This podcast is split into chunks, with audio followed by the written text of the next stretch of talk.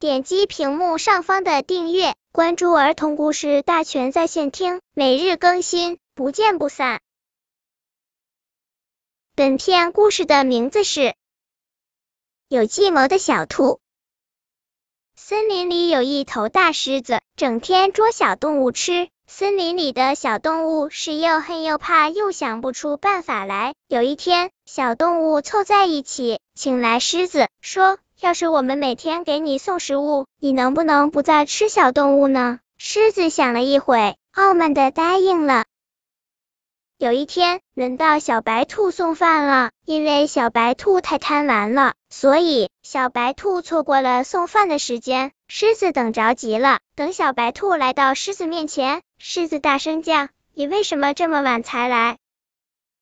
对着愤怒的狮子，小白兔心里很沉着，装出沮丧的样子说。今天真倒霉，我碰到了一个比你还大的狮子，它张牙舞爪的抢走您的美味饭菜，还狂妄的说要代替您做森林之王。狮子听了说：“我要去找那头狮子。”小白兔把狮子带到河边，说：“这头狮子一定在里面。”狮子一看里面真有一头像自己的狮子，然后狮子就扑向水里。结果狮子被淹死了。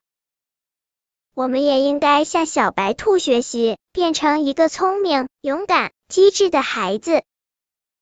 本篇故事就到这里，喜欢我的朋友可以点击屏幕上方的订阅，每日更新，不见不散。